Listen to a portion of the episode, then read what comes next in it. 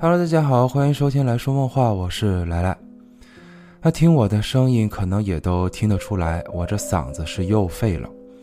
从上周开始，我就感觉气短，就喘不上来气儿，所以才空了一周没更新。之后还有听众就私信我说，是不是近期这个高烧热潮又让我给赶上了？我当时还说我只是容易发高烧，并不是容易发烧。可谁成想，我这话还是说早了。我今天的体温差不多是四十点八度，不过眼瞅着这周又快过去了，所以我还是决定录吧。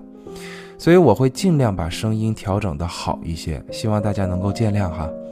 那下面我们就来今天的故事。今天这个故事是和通灵有关，也可以说是招魂。我不知道大家小时候有没有接触过笔仙这类的东西。我记得是需要一支笔，之后两个人一起拿着。在一块满是文字的板子上去问问题。其实，在我上学那会儿，笔仙这种话题还是很受欢迎的。有时候睡不着了，宿舍里的哥几个就会围成一团，听我来讲关于笔仙啊、钱仙啊、碟仙啊这类的故事。再到后来呢，我又了解到国外比较流行的这类通灵工具，是一块板子，名叫通灵板。那上面会标有二十四个字母以及一至零的十个数字。原理都差不多，不过这里是把笔换成了一块很小的三角板，之后也是有两个人或三个人手放在三角板上，就开始问着问题。如果成功的话，就会看到几人的手会在通灵板上移动。这种也会被称为占卜板。不过在这种工具流行之前，在欧洲还有一样通灵工具更为古老，那就是灵摆。灵摆这种物品，乍眼一看很像一条项链。通常是由一根绳子或链子之后垂吊着重物之类的工具，操作者需要捏住绳子的一头，随着重物在悬空摇摆来进行占卜。不过这种工具远要比通灵板或笔仙更显得离奇些，因为它会在垂吊的状态下开始摇摆，当对接上某种能量后，它就会停止摇摆，从而以指向性的形态停留在某一个角度，就像追踪一样。而这种工具一开始是被运用在寻找水源或矿脉上的，与我以前介绍的那种探灵棒属于一类的工具。后来又是在灵摆的基础上添加了一块类似罗盘的板子，那上面也都是文字之类的标识，而这一组合就演变成了灵摆占卜。那在对这种工具有个粗浅的了解后，我就来开始咱们今天的故事，名叫《墙中恶魔》。时间来到一九八六年的七月九号，地点位于美国的麻州，也就是马萨诸塞州的佩珀雷尔镇。此时，姐姐安妮被妹妹杰西卡牵着手来到卧室，随后映入眼帘的就是摆在地毯上的一套灵摆占卜工具。妹妹这会儿就说：“姐姐，方法我都告诉你了，咱们来一块试试吧。”姐姐这会儿看着眼前这个满脸期待的小家伙，也是有些无奈，她就说。啊，杰西卡，你才八岁，相信这些也都情有可原。可姐姐都十五了，我很清楚这个方法并不能让妈妈回到我们身边。妹妹听到这儿的时候，已经有些泪眼汪汪了，因为小女孩心里也都清楚，这可能并不是一个很有用的方法。可是她真的很想去试试，因为她真的太想念母亲了。姐姐此时越看妹妹越是心疼，于是就说。呃，好吧，好吧，不哭了，好不好？我们来一起试试，没准啊，妈妈真的就还在我们身边呢。说完，妹妹的眼中似乎又散发出了童真与好奇的眼神，话都顾不上说，一直就对着姐姐点头。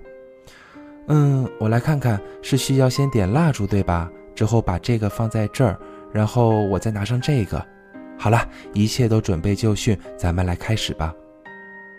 我们在此召唤黛博拉·安德鲁斯，她是我们的母亲，我们很想念她，希望她能回到我们身边。我们在此召唤黛博拉·安德鲁斯，她是我们的母亲，我们很想念她，希望她能。随着姐妹俩的呼唤，灵摆开始渐渐有了反应，此时正在有规则的左右摇摆着。可姐姐心里清楚，这种摇摆现象都很正常，所以就心想着，等一会儿就说没反应，就当哄妹妹玩了。可谁成想，当姐姐刚有这种想法的时候，手中的灵摆就像是被某种力量在拉扯着，而刚刚那种规律性的左右摇摆也变成了顺时针旋转，并且幅度还越来越大。这一反应真的是让姐姐有些给吓着了。这是她第一次接触这种东西。说实话，这种道具在他们那个年代很常见，随便一个书店就能买到，价钱还要比塔罗牌都要便宜。她从来就没当回事儿，在学校里，她也见过朋友拿出来玩，可她一直都认为那就是有人在故意摇动才形成的。可此时自己的手虽说不是很稳，可也并没有动，而灵摆就是在自己寻找着方向。就当姐姐还在为此感到惊讶的时候，手中的灵摆也好像真的要停留在某个位置了。可也就在这会儿，姐妹俩就听到楼下传来了开门声。安妮、杰西卡，我回来了，我给你们带了最喜欢吃的蛋糕，快点下来吃啊！这会儿听到爸爸回来了，姐姐赶紧是把东西给收了起来，而妹妹却还在说：“姐姐，刚刚你手中的灵摆是不是快有反应了？是不是妈妈感应到了？”姐姐这会儿也是忙着收拾，顾不上这些，就紧忙说：“杰西卡，快点把蜡烛给吹灭。我们把这些东西都先放到床底下，千万别让爸爸给发现了。爸爸最近都很忙，不能让他知道我们两个还在家里弄这些，知道了吗？”接着，姐妹俩就跑下了楼。爸爸回来啦！今天怎么回来这么早呀？啊，是啊，今天也很忙。不过我想着赶回来，趁你们还没睡觉，赶紧来吃上一口你们最喜欢吃的蛋糕。来，这个是安妮的樱桃蛋糕，这个是杰西卡的蓝莓蛋糕，这个是爸爸的黑森林。这会儿原本开心的妹妹在看到爸爸拿出黑森林的时候，小脸上却又止不住的露出了难过的神情。看了一会儿，她就说：“妈妈也喜欢吃黑森林。”姐姐看到杰西卡又伤心了起来，也是紧忙上前抱住妹妹，安慰她。而父亲在看到这一幕时，心中也很悲伤。他坐下来就说：“来，孩子们，到爸爸这来。杰西卡，我们不是已经说好了吗？”小女孩这会儿一边猛点着头，一边还赶紧擦拭着脸上的泪水。她就说：“我知道，爸爸，我会坚强的。妈妈肯定不希望看到我哭。”是啊，我们都说好了要一起面对妈妈的离去，可是我都知道这太难了，对吧？不瞒你们说啊，爸爸前天还因为想念妈妈也偷偷哭了。妈妈曾经送给过爸爸一件衬衫，那是我最喜欢的一件。可是当妈妈离开后，我就再也没有找到过那件衣服。直到前天晚上，无意间我又翻出了那件衣服时，我是又惊喜又伤感呢。可是爸爸也是很快就坚强了起来，因为妈妈肯定不喜欢看到我们哭，更加不愿意看到我们伤心难过。所以，为了让妈妈安心，我们一定要开开心心的，对不对？哎呀，我当时真的哭得可难看了，还怕被你们发现，所以我就一边捂着嘴，一边还止不住的哭。之后还踢到了床角，这把我给疼的呀，是想叫又不敢叫，怕把你们给吵醒。两个女儿此时看着眼前这位一边做着鬼脸儿，一边还用搞笑的语气说着话的父亲，两人也瞬间开心了起来。而这就是安德鲁斯一家的现状。父亲布莱恩与母亲黛博拉都是麻州本地人，他们从相识到相恋再到结婚生子，一直都是美好的。家中有两个宝贝女儿，这是有多么大的福分呢？然而，真的是好景不长。就在三个月前，母亲因为癌症而去世了，原本幸福美满的一家四口也瞬间变成了三口人。这悲痛的现实都重重地压在了姐姐、妹妹与父亲的心上。可长期以往的悲痛也不是办法，父亲更是立刻就调整好了心态，因为他知道，如果自己再这样伤心下去，那都是自私的。他还有两个女儿需要照顾，于是就又找了两份兼职，每天都要忙到很晚，全年无休。而忙碌的生活，他也没有任何抱怨。他还很开心，因为自己还能坚持住这样强度的工作。他希望能尽快给孩子们一个更好的生活，而姐姐也是瞬间就担起了母亲的责任。她照顾着妹妹，也体谅着父亲，一家三口就这样拧成了一股绳，坚强乐观的生活着。可是很快，这富有坚强与乐观的生命力就被冲散了。就在姐姐与妹妹这一场被中断的降临会过去的第二周里，家中就发生了各种奇怪诡异的现象。我前面也介绍过，父亲每天都会忙到很晚，基本上等回到家时，姐妹俩也都睡觉了。而每晚姐姐都会陪着妹妹先看一会儿电视，等把妹妹哄得有困意了，两人才会回房。然而就在一天夜里，姐姐就开始在家中听到了奇怪的声响。一开始听到时，她并没有特别去在意，因为那样的声音也并不算陌生，就是那种墙壁里发出的咚咚的声响。国外的房子如果不是公寓制的楼房，那一般都是木质的房子，而安妮他们家也不例外，所以日常生活中难免就会听到有敲打木板的声音，也许是有小动物发出的，又或者是木板老化以及挤压发出的摩擦声。而此时，安妮就听到了这么一声“咚咚”，可紧接着，这样的声音就再次响起，稀稀疏疏的又响了好几遍，而且还不是从一个方向传来的，感觉就像是从房间内的各个角落里传出来的一样。一会儿是敲打墙面的咚咚声，一会儿又好像是指甲划过木板的声音。而更恐怖的是，这样的声响在接下来的几天里都出现过。就这么说吧，等到第三天夜里的时候，姐妹俩虽然还是在沙发上看着电视，可是此时这两姐妹谁都没有去看电视，而就是坐在沙发上等待着那个声音再次到来。然而不出所料，这一次那种奇怪的声响再次响起，仔细一听就感觉这几天的声响基本上都是在这个时间段发生的，而且还很有规律。都先是从家中后窗的位置传来几次反复的咚咚声，接着就会在电视机后面的那面墙里传出指甲划过木板的声音，紧接着那个声音就会出现在厨房的墙里。那这连续几天的怪响已经让姐姐安妮有些坐立不安了，她甚至有想过把耳朵贴到墙面去仔细听一听，可当有了这样想法的时候，她又立刻打消了这个念头。因为那实在是太恐怖了。其实，在这几天里，两姐妹也都谈论过这件事儿，她们也不清楚那到底是什么声音。如果说是有人在恶作剧的话，那怎么会跑到后窗的位置呢？因为他们家的结构，后窗内外面没有院子，而是一个被围栏围起来的区域，围栏也很高，所以真要是想去到后窗外面，也必须先翻越围栏。可如果真要是想翻越围栏的话，也必须先跑到邻居家的后院才行。就算真有人成功翻进来了，他也只能敲打房子的外墙。可这几天他们听到的声音就都是从墙里面传来的。如果说是小动物的话，那怎么可能会钻到客厅内的墙里呢？所以种种分析下来的结果，那就是姐妹俩都感觉家中可能是闹鬼了。而接下来更恐怖的一天也就到来了。这是在一天夜里，两姐妹还是早早的就坐在沙发上，等待着那个声音的到来。不一会儿，那个声音真就来了。这次还是一样，先是从后窗的墙里传来了几次咚咚声。可如果按照之前的顺序，等一会儿那个声音就会跑到客厅电视后面的那面墙里。可这一次，姐妹俩等了半天都没有等来。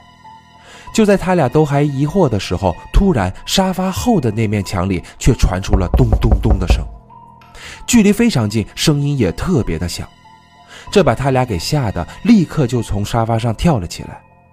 这会儿妹妹杰西卡就小声的说：“姐姐，那会不会是妈妈呀？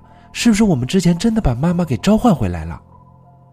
妹妹说到这儿的时候，姐姐也是束手无策。最后，两个小姑娘就壮着胆子，慢慢的靠近墙面，把耳朵都给贴了上去。然而这一次是真真正正的听清楚了那个声音，那完全就是有人在用手敲打墙面的声音。妹妹杰西卡吓得是立刻捂住了耳朵，而姐姐安妮却似乎想到了什么，于是她就对着墙说着：“是妈妈吗？妈妈是你吗？是你回来了吗？”当安妮问出这句话的时候，自己都惊讶了。她也搞不懂怎么自己会突然这样去问。也许是刚刚妹妹那一番话给自己提了个醒，因为这连续五天的怪声已经让她不得不往这方面去想了。这一切是不是真的与上一次那场降临会有关呢？可也就在他问出这样一个问题后，墙里的声音就转变了。在沉默片刻后，墙中就传来了非常柔和的两声“咚咚”，就好像是在回答着说：“是的。”这样两姐妹也真是又惊又喜。你说她们不害怕吗？那是不可能的，常人哪有这样的体验呢？可你说她们害怕到不行吗？那也不是，毕竟这可是妈妈的灵魂呢。孩子们真的是太想念母亲了，再加上姐妹俩年龄都很小。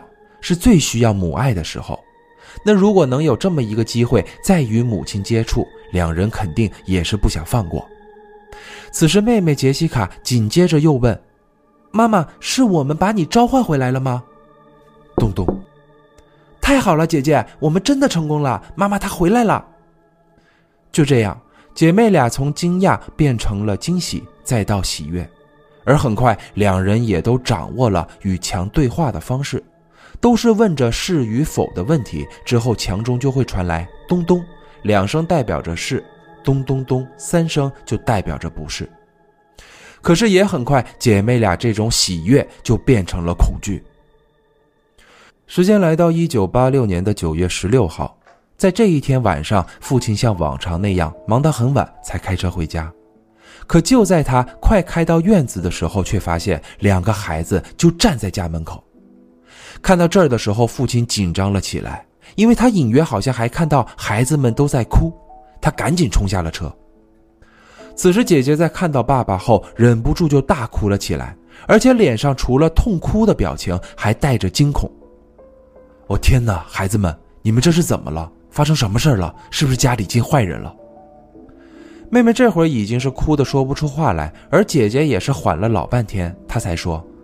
爸爸，咱们家里闹鬼了，那不是妈妈，妈妈不会那样对待我们的。父亲这会儿听着也是一头雾水，他不清楚孩子们到底看到了什么，会吓成这样，而且还说闹鬼了，还提到了妈妈。不过他能够确认一点，就是家里面肯定是进坏人了。他连忙让孩子们在车里等着，之后就立即报了警。不一会儿，警方就来了，一共是两辆警车与六名警员。在初步了解情况后，警方就对房屋展开了搜索，并且还开始询问着两个孩子具体看到了什么。接着，大女儿先是把之前那场降临仪式给说了出来，随后又把在降临会的两周后家中就传来了怪声的事情也给说了。从那之后的一个月内，孩子们经常就在家里与那个妈妈的灵魂聊天，可接着事情慢慢就变得诡异了起来。姐姐安妮说：“其实早在一周前，她就察觉出了不对劲。之前墙里传出的那种声音，他一直都以为那真的是妈妈回来了。可是很快就变了，那种回应的声音不再缓和轻柔，而是好像要故意捉弄、吓唬他俩一样。有时会突然发出那种像是有人用力敲打墙面的声音，有时候还会发出敲打窗户的声音。”更有的时候，还会在他俩的卧室听到像是有人在用指甲抓地板的声音。还说有一天他们放学回家的时候，就在二楼的门口发现了一只鸟的尸体，接着又在妹妹杰西卡的床下面找到了一只死老鼠。不仅如此，这种怪异的事情还越来越频繁。他们卧室的东西会被乱翻，尤其是姐姐安妮的床上，包括衣柜也都被乱翻过。每一次，姐姐的衣柜门都会被打开，而床上也好像是有人躺过一样。接着，客厅里也有一些东西会被乱放位置，比如明明早上上学之前，他俩的杯子都还在餐桌上，可等回来后却发现妹妹的杯子已经被砸碎了，而姐姐的杯子却被放在了衣柜里。还有就是妹妹的娃娃也会被经常摆放在很奇怪的位置，比如衣柜里。冰箱里，或者是马桶盖上，以及把娃娃塞进沙发缝里，只留出娃娃的一只手来。接着，他俩还发现家中开始丢东西了，有些餐具、衣物，一些零零散散的东西都找不到了。可这些都不是最可怕的，最可怕的是，就在今晚快十点的时候，他俩都听到楼上卧室传来了脚步声。就在姐姐刚要上楼去查看的时候，她就突然看到，在二楼的楼梯口有一个人影闪了过去，而且那个人影还不是直立的，而像是趴在地上快速爬过一样，特别恐怖。这把他给吓得赶紧就带着妹妹冲了出来。还好是不一会儿，父亲就回来了。此时父亲布莱恩已经是惊讶到不行，因为这是他第一次听到这样的事儿。而也就在这个时候，警方的负责人加文警官就叫上了布莱恩，带他来到了家中的二楼。而当父亲看到女儿卧室门口的那面墙时，他差点就没站稳，因为此时这面墙上有很大的红色字迹，那上面写着：“我就在这里等着你回来。”之后在字的结尾处还有一张大女儿安妮的照片，是被一把利刃插在了墙上。这这到底是怎么回事，警官？我们家是有坏人闯入了吗？这是不是在威胁我们？请冷静，布莱恩先生。初步判断，你们家并没有被人闯入，也没有被威胁。我们在你家中进行了全面搜索。当来到现场后，除了你们家的大门是敞开的，其余位置的门窗都是反锁的状态。我们也经过周边走访了解到，在案发当时，并没有邻居反映说听到有可疑的声响以及看到有可疑的人物，包括距离你家最近的三个邻居也都没有看到有可疑人物在你家周围徘徊。而且我刚刚也了解到你家中的情况，我很抱歉，也感到很可惜。你的两个孩子都还那么小，你也很辛苦吧？呃，还好吧。我爱人刚刚离世不久，这对我们打击都很大。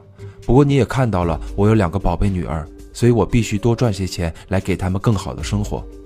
可是警官，这和这个案子又有什么关系呢？我觉得肯定是有坏人盯上我们家了。你看看这些，还把我女儿的照片插在墙上，这不就是威胁吗？你先别急，布莱恩先生。也正是因为这些字迹，我才不认为这是其他人干的，因为那上面的红色字迹是用番茄酱写上去的，而那瓶番茄酱我们已经在你大女儿安妮的床下找到了。我想和你说的是，这很可能是孩子们做的。那 你在开什么玩笑？我的孩子已经很懂事了。他们甚至不敢在我面前表露出悲伤，都很体谅我，而且他们都知道我工作很忙，没时间陪他们，也都没有抱怨过。我的大女儿更是替我分担着重担，一直照顾着妹妹。你怎么能忍心说这是他们干的？布兰先生，我非常理解你的心情。你的孩子们我也见到了，他们是那么的懂事，这也让我非常可怜他们。可是你家中的情况和我以往办过的案件都很相似。你的孩子在这么小的年纪就失去了母亲，遭受着打击，而你还需要每天忙到很晚，没时间陪孩子。孩子们是在最需要父母关爱的时候都缺失了，所以这才造成孩子们做出反常的举动。他们这样去做的原因，就是因为想要得到父亲的关注，去给他们更多的关爱，而他们也需要为此找一个理由，所以才编出了家中闹鬼。波莱恩此时变得沉默了。他也说不出任何的反驳，因为自己确实陪伴孩子的时间太少，也许这真的给孩子们带来了很深的影响。而嘉文警官此时也拍了拍布莱恩的肩膀，并表示这一切真的都很不容易，不过还是希望他可以多陪伴孩子，并且最好是带孩子们去看看心理医生。说完也就收队了。这会儿这位父亲心中也比较乱。虽说他不相信孩子们会说谎，并且还做出这么出格与反常的事儿，不过他也确实很在意警官刚刚和他提到的那种心理障碍，因此布莱恩在接下来的几周里都比以往还要更早的回家去陪孩子。他每天都需要提前三四个小时出去工作，目的就是为了能在晚上七点之前赶回家。然而，即使是这样，平静的日子也依然没有到来。并且孩子们已经开始变得更加奇怪了，他们经常不敢去楼上，就一直待在一楼等着父亲回家。女儿们还说他们会在二楼经常看到一个和妈妈身形非常相似的人影飘来飘去，而且家中墙面上出现的那种用番茄酱写的红字也越来越多了，内容基本上都一样，有时候会写着“我就在这儿等着你，快来找我”。有时候就会写着“我就在这儿，一直等着你的到来”这样的话。这些字一开始都是在二楼出现的，可就在这几天，已经开始在一楼或地下室里出现了。还有一次是写在了洗手间的镜子上。女儿们都希望父亲能够一直待在家里，因为他们说，只要父亲在家的时候，那些闹鬼的事情都不会发生。可要是家中只有他俩的时候，那个鬼就会出来吓唬他们，他们真的很害怕。看到孩子们有了这样的反应后，布莱恩也更加思考着之前警官和他提起的心理疾病。等到隔天的时候，他就去咨询了心理医生。然而，医生给他的建议也是希望他能带两个孩子过来看看，因为两个孩子的年龄都很小，并且也都属于比较敏感的年纪。往往在这个阶段，缺失父母的关爱，就容易做出一些难以预料的事情，来引起父母的注意，以此来得到关注与关爱。如果继续恶化下去的话，那么孩子们在成长阶段就有可能产生出新的人格，而这种情况是更加危险的。当天回到家的父亲心中一直回想着心理医生和他说的那些话，他很担心孩子们真的出了问题。于是就和孩子们好好聊起了这件事儿，并且也是希望带着他们去和医生聊聊，而且还一再强调说不是去看病，就是去和医生聊聊天生怕孩子们觉得自己不被信任了。可当孩子们听到父亲这个提议后，还是表现得比较激动，尤其是大女儿，她也一再强调，就说他们没有说谎，心里也没有得病，家中真的是在闹鬼。一切的一切都是因为他们那场降临会给闹的，他很后悔在家里举行那种招魂的仪式。看到孩子们这般激动的情绪，父亲也是忙着上前安慰。至此，家中的气氛就开始有了微妙的变化。孩子们经常变得小心翼翼的，而且还很容易就被不经意的声响给惊吓到。而此时，布莱恩也是在信任与不信任之间徘徊着。他一直都很信任孩子们，包括在经历这件事情之后，孩子们那激动般的情绪也更加印证了他们说的可能都是真的。可是，在这其中有一个小细节，那就是有一次父亲在给孩子们收拾卧室的时候，就在大女儿的一件衣服上发现了有番茄酱的痕迹，是在衣角和袖口的位置。所以，当发现这些的时候，父亲也在怀疑有没有可能真的是孩子们故意这样去做的。可就目前这个情况而言，无论是不是孩子们做的，这个家可能已经给孩子们带来了影响。他也考虑过要搬家，可哪那么容易呢？原本就没有什么积蓄，突然就搬家，肯定承担不起。所以在那段期间，他也一直在找机会，想把房子给卖掉，之后给孩子们重新找一个新家。不过这都还需要点时间。可很快。家中发生的事情，就不得不让布莱恩赶紧带着孩子们离开了。时间来到一九八七年的一月二十一号，这一天布莱恩还在工作，大概在下午六点多的时候，他就接到了邻居杰斯太太的电话。对方说希望布莱恩能够赶紧回去，因为他的女儿们刚刚惊慌失措的就跑到他家来，嘴里还一直说着家中在闹鬼，能看得出来孩子们遭受到了可怕的事情。他们此时的情绪都还不能平复，而当布莱恩听到这儿的时候，也是立即就驱车往家赶。很快，他就来到了院子门口。不过这一回，他并没有选择先去看女儿，因为他知道孩子们在邻居家是安全的，所以他就决定独自前往家中去一探究竟。因为在这一路上，他就一直在回想着孩子们说的话以及表露出来的神情，他还是不肯相信孩子们会说谎。更加不相信家中那些红字是孩子们做的。如果真的是家中闹鬼了，那他就要去看看到底是什么鬼要这么恶毒的对待他的孩子们。此时，布莱恩缓缓推开房门，进到房内，在一楼的时候，他就发现已经是一片狼藉，厨房的橱柜被推倒了，而客厅的桌子也被推翻了。就在这时，他隐约还听到了二楼有动静。好像是从女儿卧室中传来的，于是他就非常小心的想去二楼看看。可就在他上楼梯的时候，他就感觉好像踩到了什么，黏糊糊的。仔细一看，他就感觉那好像是什么小动物的尸体，可是已经模糊的看不出来了。就这样，他轻轻的来到了女儿卧室的门口。可也就在这会儿，布莱恩彻底就愣在了原地，全身都不敢动。因为他看到了有一个和自己妻子身形非常相似的人坐在女儿的床边，而更诡异的是，那好像真的就是自己的妻子，因为那个人身穿着一身是妻子生前的一条棕绿色的裙子，而且还是满头金发。天哪，那不就是黛布拉吗？就在布莱恩打算询问的时候，那个人也察觉到了布莱恩，于是就缓缓地扭过头来。可此时，布莱恩看到的却是一个头戴假发、满脸浓妆的男人在注视着他。接着，他还注意到那个男人手里拿着一把短斧，此时已经起身向他走了过来。这一幕真的是把布莱恩的魂儿都给吓没了，他赶紧就冲下了楼。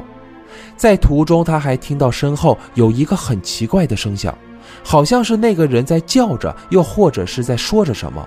总之，他一刻都不敢停下来，也不敢回头，一口气就冲出了房门。等来到院子后，他一直就注视着屋里面，然而却没有看到那个人了。看来孩子们说的都是真的，只是他们把人给看成了鬼。布莱恩原地缓了几秒，就立即报了警。这一次，布莱恩在电话里说明的非常详细。他提到，就说有一个变态身穿他爱人的衣服，在他的家里面，并且手里还拿着一把短斧，已经对他们家人造成了生命威胁，希望警方立即过来调查。很快，警方就抵达到现场。这一次，警方是调动了大量警力，并且很快就展开了全面搜索。在经过了长达将近三个小时的搜索后，警方终于是在女儿卧室的衣柜后面发现了端倪。他们发现，原来在衣柜的后面是有一个非常小的隔间的。不过说是说隔间，可这里已经小到无法被利用了，所以才用衣柜给挡住的。可此时，警方就是在这个隔间里的一处发现了一个挡板。等把挡板移开后，他们就在墙面上发现了一个大洞。警方当时也是高度警惕。在进入到洞后没多久，就找到了一个男扮女装的嫌疑人，蜷缩在一处。警方立刻就逮捕了嫌疑人，并且也对这个不知名的区域展开了全面搜索。他们才发现，从隔间的洞口开始，就能够通往家中的各个区域，等于是这个家有好几面墙都已经被挖空了，里面有很多条通道，错综复杂。而且在这些通道中，都还有很多窥视口，可以观察到两层房内的多个区域。等嫌疑人被警方带出房屋的时候，院子里的一家三口也都看到了那个变态。而此时，大女儿安妮在看了老半天后，她就非常惊讶地说：“丹尼，我天哪，怎么会是他？我认识那个人。”那这是怎么一回事呢？实际上，早在1986年的五月份期间。安妮就与这个凶手接触过，那会儿是母亲刚去世不久，孩子们都深受打击，尤其是安妮，她需要更加坚强的去接受现实，因为她还需要去照顾妹妹，可心中还是有很多话想要说出来，不过她也没办法去和父亲说，因为她不想影响父亲的工作，也怕父亲会担心，于是她就通过了一通电话找到了安慰。那会儿有一通电话打进来。对方说自己的名叫丹尼·拉普兰特，他还说喜欢安妮很久了，就壮着胆子去找安妮的同学要了电话。接着两人就经常以电话的形式聊天，用过去的话来说，那就是煲电话粥、电话交友，和现在的网恋差不多。那久而久之，安妮心中也得到了安慰，她也发现慢慢就喜欢上了对方。而且对方还和她说自己是学校橄榄球队的，身高一米八，满头金发，是个阳光大男孩。那这样的形象总是富有想象力的。安妮也一直在幻想着，这个幽默风趣的男孩肯定是一个高大威猛、帅气的男孩，所以两人也就决定见面了。可等见面后，安妮立刻就傻眼了。这哪是阳光大男孩啊！这完全就是一个需要用到不礼貌词汇才能形容出来的形象。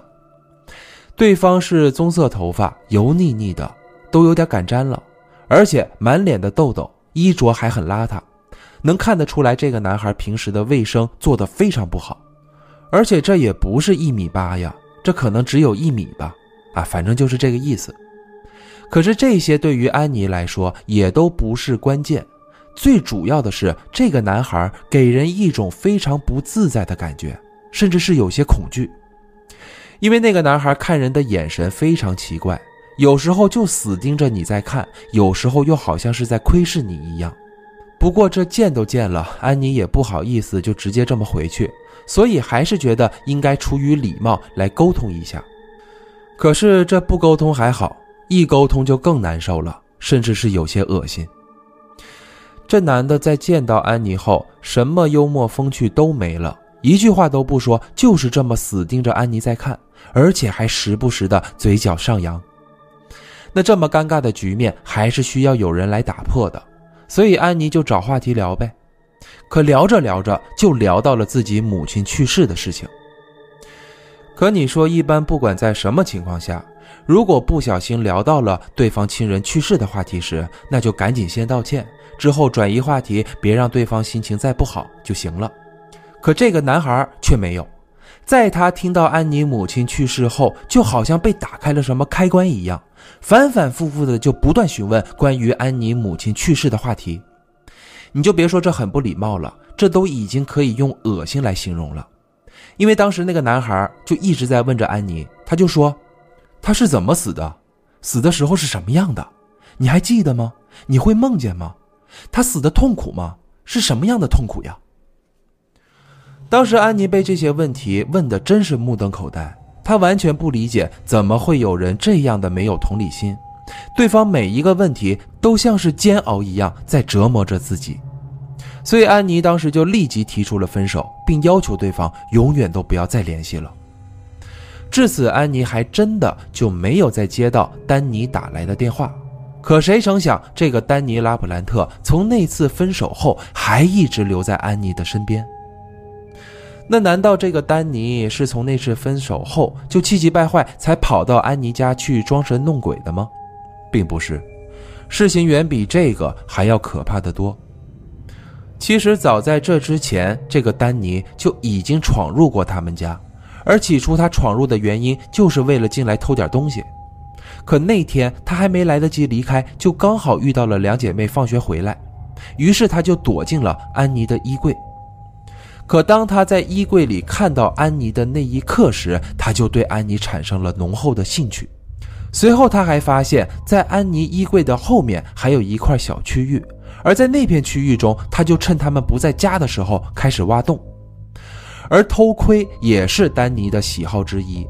就这么说吧，这小子就是入室盗窃的惯犯，可是他更喜欢待在陌生人的家里去窥探对方的生活。所以他在安妮家挖洞的时候，还弄出来了很多窥视口。在他偷窥的时候，他就了解到了安妮的很多喜好。所以在他们电话恋爱期间，他才能那么触动安妮，让安妮觉得对方怎么会这么了解自己，这么懂自己。而且就连安妮的电话也并不是从什么同学那里得来的，而就是丹尼在闯入他家后发现的。他是在设法一步步的靠近安妮。再到后来，他就再次潜入去偷窥，而且已经打算去报复安妮了。可就在他准备去报复安妮的时候，就发现两姐妹在家中举办了那场降临会，而这也就给他带来了灵感。他决定装神弄鬼，好好来捉弄一下这两姐妹。他先是让两姐妹误以为是母亲回来了，给他们带来希望。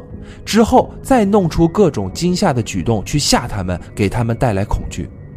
他觉得这样去做才好玩而且他还经常穿着他们母亲的衣服在家中走动，也是为了加深他们的恐惧。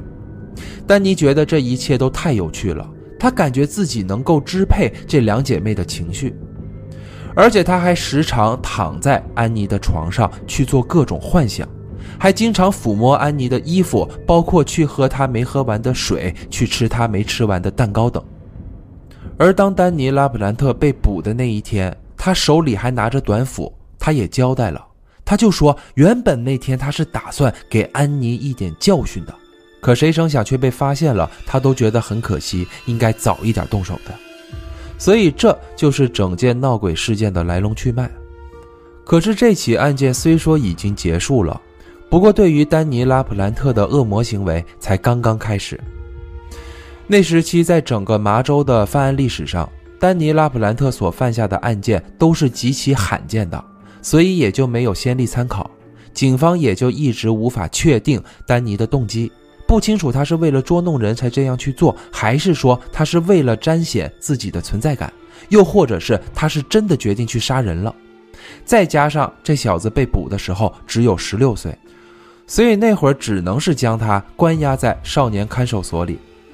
一直是到一九八七年十月份期间，他又刚好满了十七岁，所以他母亲就可以把他给保释出去了。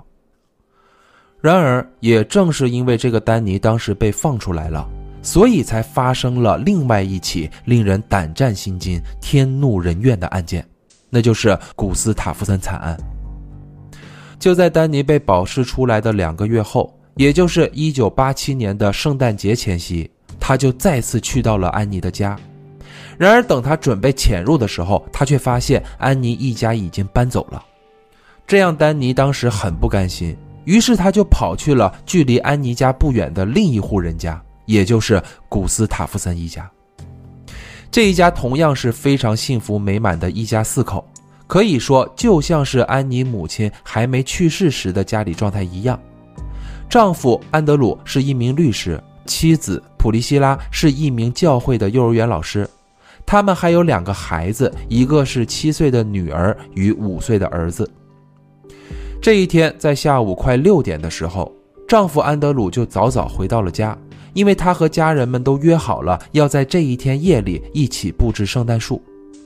可等他进到房门的时候，他就已经感觉到不对劲了，因为平时这个时候孩子们肯定是会和妻子在楼下吃饭的。而且孩子们不管是在做什么，只要是听到他开门了，肯定会出来迎接自己。那怎么今天会这么安静呢？安德鲁当时带着疑惑就准备上二楼去查看，可当他还没有完全上到二楼的时候，就已经闻到了一股非常浓厚的血腥味儿。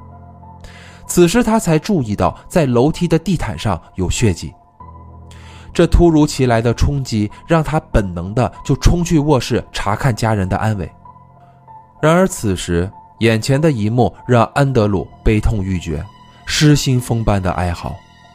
他的妻子此时正脸朝下的趴在床上，身上的衣物有很严重的撕扯痕迹，在妻子的头部还被捂着一个枕头。整间卧室从墙面到地板满是血迹，而且还有更多的血迹是在这间卧室里的洗手间门口。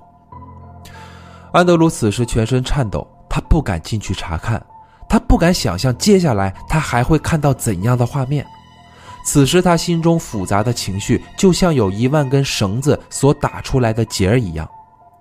过了不知有多久，也许是几分钟，也许又是几秒钟，安德鲁才恢复了一点意识，于是他就立即下楼报警了。等警方赶到后，就在那间卧室里的洗手间找到了安德鲁五岁儿子的尸体。而他的女儿是死在了一楼的独立卫生间内。警方在卧室内找到了有两处弹道以及两颗点二二口径的弹壳，屋内有打斗痕迹，床上以及两个洗手间门口的地毯上发现精斑。是的，两个孩子生前有被侵犯的痕迹，身上有多处淤伤，遭受过虐待，之后是溺水身亡的。而妻子是被奸杀的，身上有两处枪伤，都为致命伤。这令人窒息的画面让警方都无法想象，这是怎样的恶魔才能做出这样惨绝人寰的案件。不过很快，警方就锁定上了嫌疑人，因为我刚刚也介绍了，这里距离安妮他们家很近，可这里同时距离丹尼拉普兰特的家更近，只有不到一英里。而警方的判定也是正确的，这一惨案正是丹尼拉普兰特干的。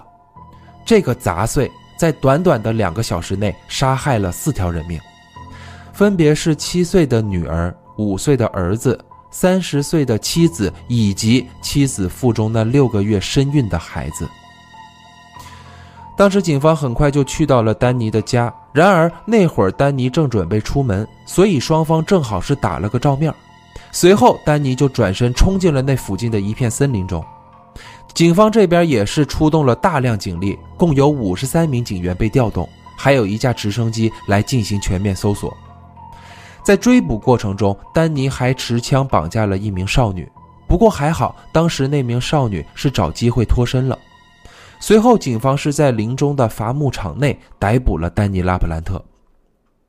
那听过我第四十八期节目的听众，也就是讲无良症那期，此时可能就在想，这个丹尼·拉普兰特是不是也有一个悲惨的童年呢？是的。他的童年、他的家庭、他的遭遇都是恶心至极的。他的生父与继父都是带有各种前科以及恋童癖的杂碎。而在丹尼的童年中，除了被虐待，就是被侵犯，是连续被两个父亲轮流侵犯。而他的母亲肯定是一直保持着视而不见的态度。至于有没有参与其中，这个就不得而知了。而这样的环境与情绪也很快就让丹尼产生了扭曲、变态的心理。在他上小学的时候，他就开始变得很不讲卫生，总是把自己弄得很脏，并且身上总有一股很难闻的气味。